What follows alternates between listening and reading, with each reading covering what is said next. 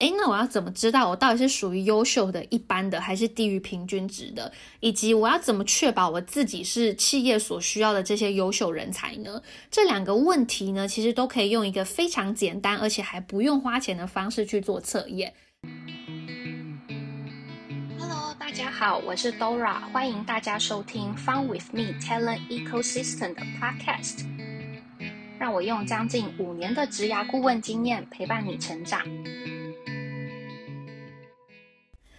Hello，大家好，今天是大年初四，先来祝大家新年快乐。希望这个年假呢，你都有得到充分的休息以及放松，也都有在这个年假呢，为自己的生活努力，带来一些新年的希望哦。其实呢，在录这集的时候，根本还没有过年，所以呢，我只能幻想到了大年初四的时候呢，大家应该都有充分休息过了，也已经开始为自己的人生努力了。不要老是嚷嚷着说，哦，我的薪水好烂哦，我的职业发展不好，然后梦。想高薪却又不努力，那如果你是这样子的话呢，Dora 真的也救不了你了。如果你还想继续耍废下去的话呢，那你现在就可以直接把这个 Podcast 给关掉，我们就不要浪费你的时间了。因为我们今天要跟大家分享的是解决职压困扰的内容。耍废的人是不需要解决职压困扰的啊，现在就可以直接把这个 Podcast 给关掉。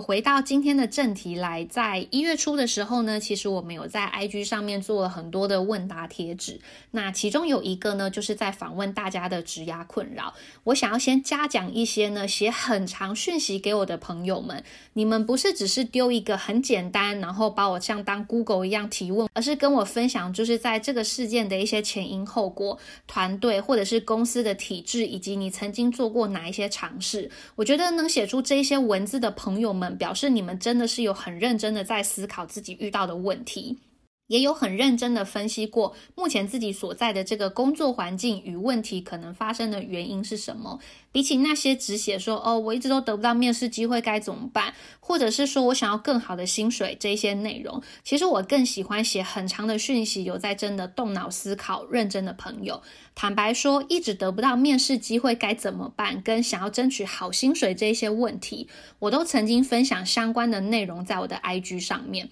如果你是看也不看，只是把我当成一个免费的 Google 一样在问问题的话，其实我也是没有很想回答你们啦。你们直接去 Google 就好。如果呢，你是因为依照我推荐的方式去做了一些尝试，可是你还是遇到困难，那很欢迎你来私讯我，我们可以一起思考还能怎么做。总之呢，我想分享的就是我喜欢认真积极的朋友。不喜欢那一些自己不动脑，只想要当伸手牌领答案的懒惰鬼。那来简单总结一下大家写给我的职涯困扰的分类，帮助你知道其他人可能也有的问题是什么。那整理过后呢，会分成三大类。第一大类也是最多人会有的问题。就是各种跟薪水有关的，无论是没有拿到该拿的薪水，或者是谈薪水失败，或者是谈加薪失败等等的。那第二大类则是职涯发展的问题，包含要怎么知道自己是一个具有竞争力的人才，要怎么让自己持续保持竞争力，要怎么知道哪一些经验跟能力是很重要的等等的这一些。那第三类呢，则是转职的一些问题，包含我投了很多的职缺，可是都得到无声卡，或者是说呢，总是没有办法进到 final interview，或者是说好不容易面到最后一关，结果却又没有下文之类的。大家的问题呢，其实都非常的多元，基本上呢，这三大类应该已经涵盖了百分之九十以上的职涯问题吧。那今天这集呢，我们没有办法每一题都讲到，所以我们先来解决两大职涯问题。那我解答的顺序呢，其实不是依照大家问问题的顺序，以及嗯，先回答最多人的问题，而是会依照整个职涯的阶段前、中、后来做回答，不会从最后的谈加薪、谈升迁开始。这个感觉呢，就有一点像。像是你都还不会走路，然后我一直教你说跑步的技巧要怎样才会跑得快，那其实是没有用的。你最后没有办法拿到你想拿到的这个薪水，也许跟你说话的技巧以及争取的方式都没有关系，而是因为对方就不认为你本人值得那么多薪水嘛。所以无论你用什么样的话术，其实都是没有用的。所以在解决职压困扰的步骤呢，要依据我们刚刚说的前中后来做思考。第一题要跟大家分享的呢，就是在职涯的一开始要怎么确定自己的选择是对的，跟这一题蛮类似的。还有就是，诶，我要如何确认自己的选择是有发展性的，以及要如何选择对的公司与职位。以上的这些问题呢，都可以用我等一下分享的方法来去做思考跟解决。提问的这位朋友呢，是今年即将硕班毕业的应届毕业生。他目前有在蛮多元的产业实习过的一些经验，包含 FNCG 产业、精品以及软体科技。那他的疑问是因为他实习的时间基本上都只有一个学期，其实还不到半年，加上在实习的这几份工作当中，其实主管给他的任务都对他来讲偏简单。因此呢，他不太确定，他如果用他自己过往的这个实习经验来当做之后他去找正职工作的一个参考依据，会不会是有失偏颇的？听到这边，我不知道你跟我有没有一样的感觉？我觉得这个问题问的真的非常棒诶，因为其实有一些工作零到三年的人也会有这样子的困扰，他可能三年间换了几个不同产业的工作，但是还是不知道自己该去哪里。但是这位朋友他还是一个学生的身份而已，他就已经深思远虑到未来去了。我觉得这个思维真的很优秀诶，因为他真的比好多出社会工作好几年的哥哥姐姐们都还具有更长远的目光，我觉得非常棒。那回答这个问题呢，我会用我们的 podcast 第一集跟大家分享的三步技巧。详细的三步技巧是什么呢？大家可以回去听一下第一集。那我这边分享的呢，是我用三步技巧的思维来做决策。如果你在选择直押的时候呢，都有 follow 这三个步骤的话，那基本上你的选择不会偏差太远，错误的很离谱。第一步呢，是不要只注重 fancy 的表象，也就是这个公司的名气大不大，它的办公室是不是在一零一很酷？诶，这个是真的哦，因为我以前的办公室在一零一，有一些来面试的人就是问他说：“哎，你怎么会想要来？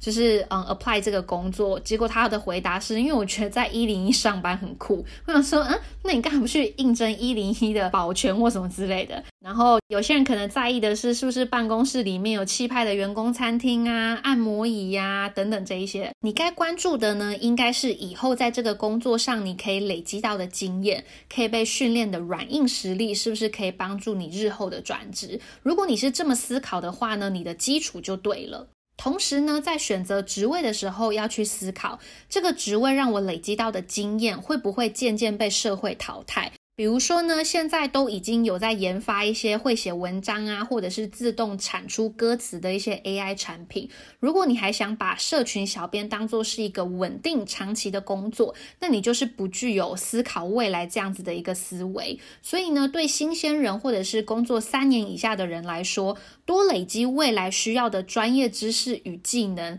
以及产业的一些 insight，是比你在那边瞎忙，然后什么都乱学来的更重要的。因为这些。才是我们日后在转职的时候最重要的筹码。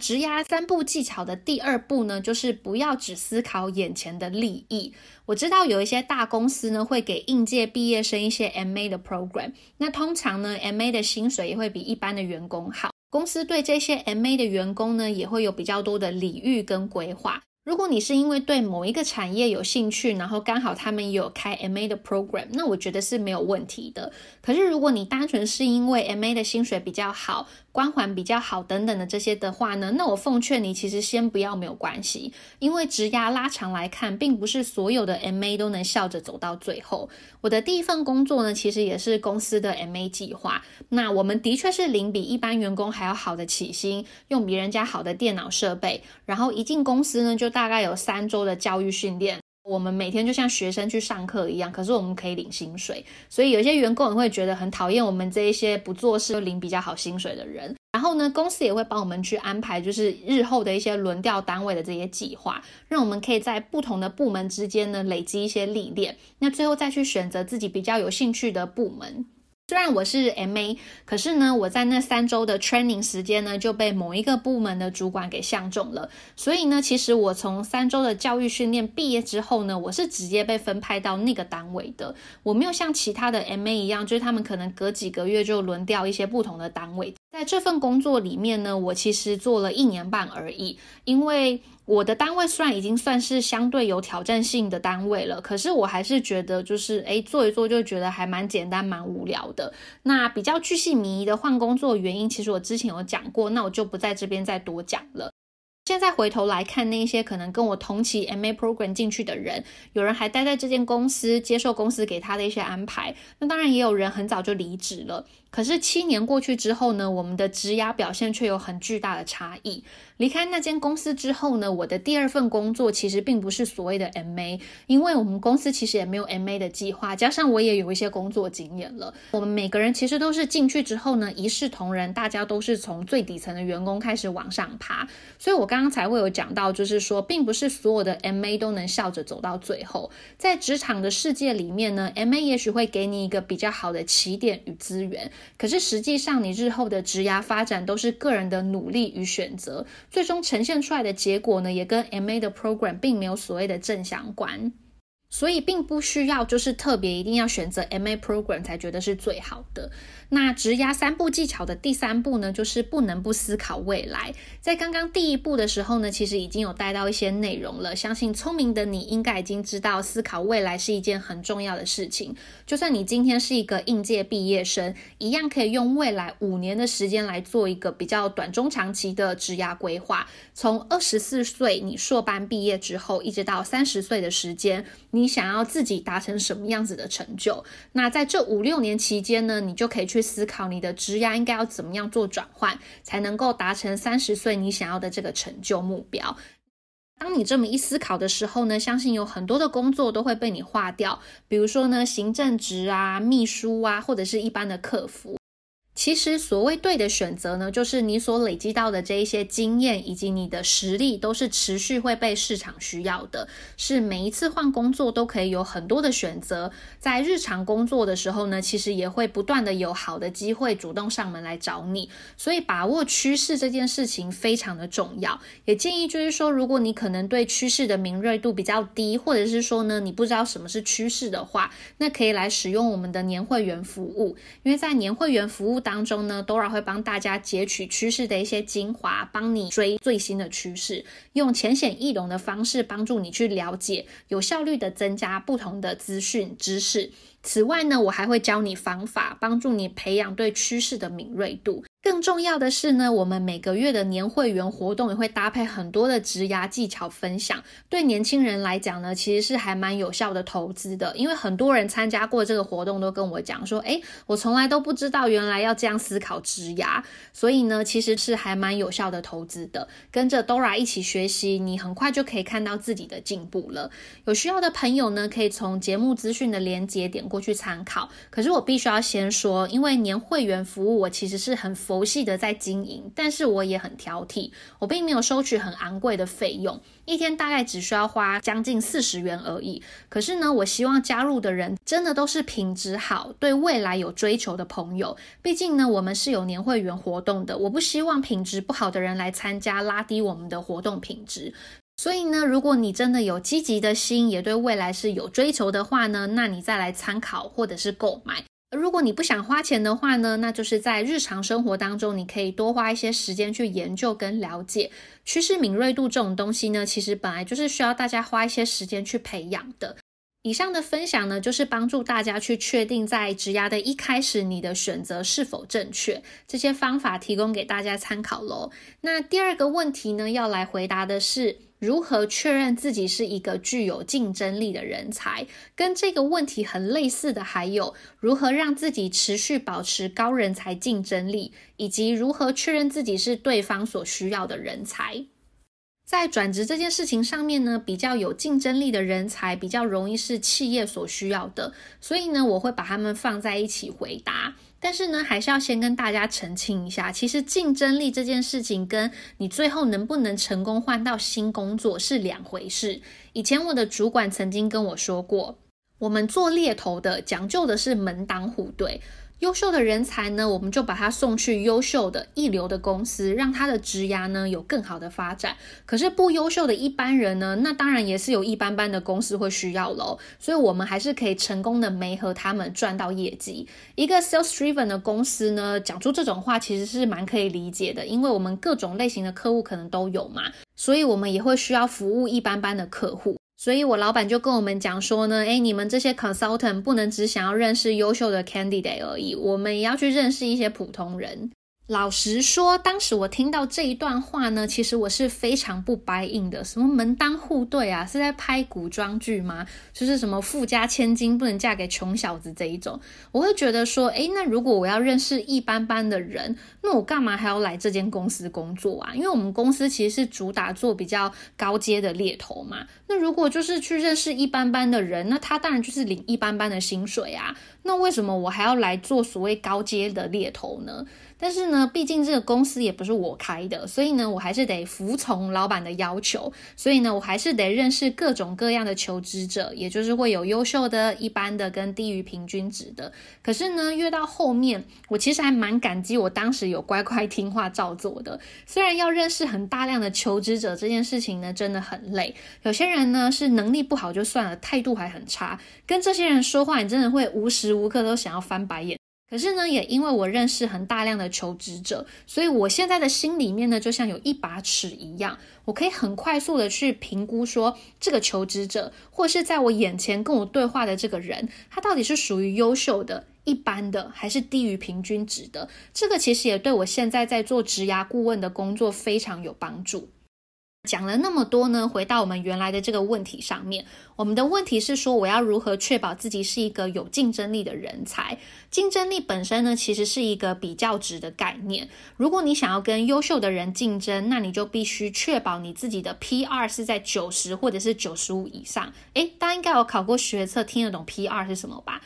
如果呢，你想做的是一个中庸的普通人，那其实你就不太需要去跟优秀的人竞争抢工作，你可以维持中间值就好，就找比较一般企业的工作，那你可能也是会蛮顺利的，觉得自己还 OK。可是你要小心的会是说，如果你一直保持中庸不进步，也许过一阵子之后呢，你就会从中庸的普通人变成低于平均值的人，因为有一些原来在低于平均值这个区块的人，他也会奋发向上嘛，那他就会往上挤，挤到中间的名额，那这时候呢，你可能就会落入后段班。相信听到这边呢，你可能会产生两个疑问。第一个就是，诶，那我要怎么知道我到底是属于优秀的、一般的，还是低于平均值的？以及我要怎么确保我自己是企业所需要的这些优秀人才呢？这两个问题呢，其实都可以用一个非常简单，而且还不用花钱的方式去做测验。那就是你分别找一些一流的公司、普通的公司以及后段班的公司来面试，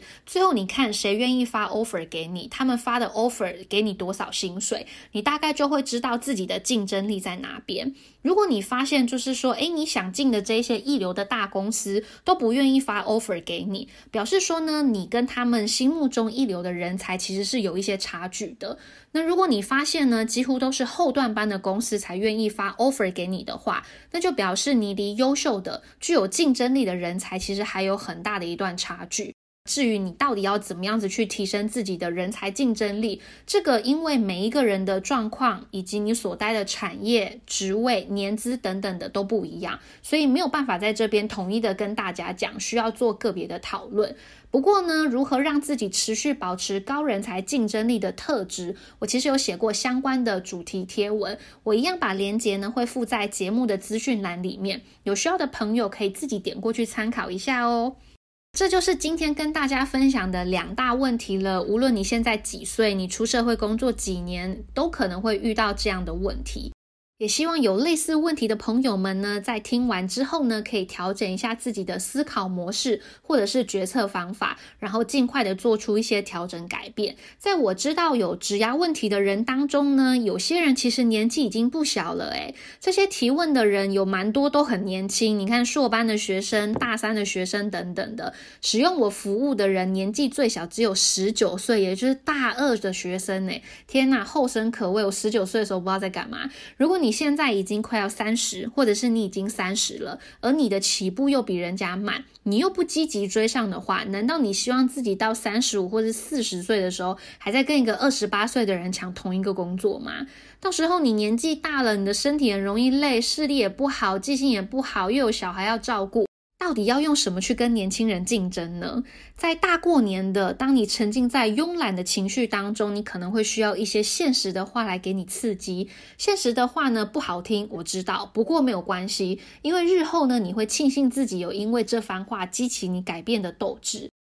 以上呢就是我们第七集的节目内容了，谢谢大家的收听。接下来呢，Fun with Me Talent Ecosystem 的 Podcast 会持续为大家带来更多实用的职涯资讯。如果你喜欢我们的内容，记得订阅、分享跟追踪我们哦。也欢迎大家加入我们的 Talent Ecosystem。每个月呢，我们都会举办高质感的 private meetup，让每一位参与者呢，都可以在具有隐私、安全以及高规格的规划活动当中呢，学习知识、建立人脉。期待有更多的人因为加入这个人才共享的生态系，能够挖掘自己的天赋，成为更好的自己，并能用轻松的方式转职哦。那我们下一次的节目再见喽，大家拜拜。